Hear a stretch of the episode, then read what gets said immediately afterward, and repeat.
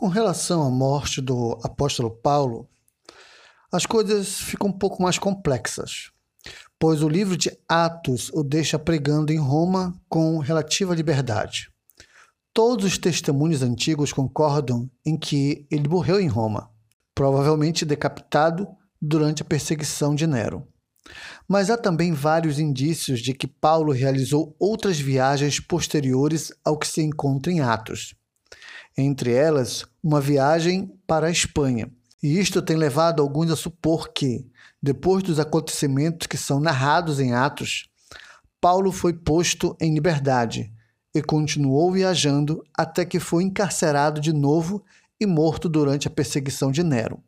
Esta explicação é muito forte, embora não haja suficientes dados para assegurar a sua exatidão.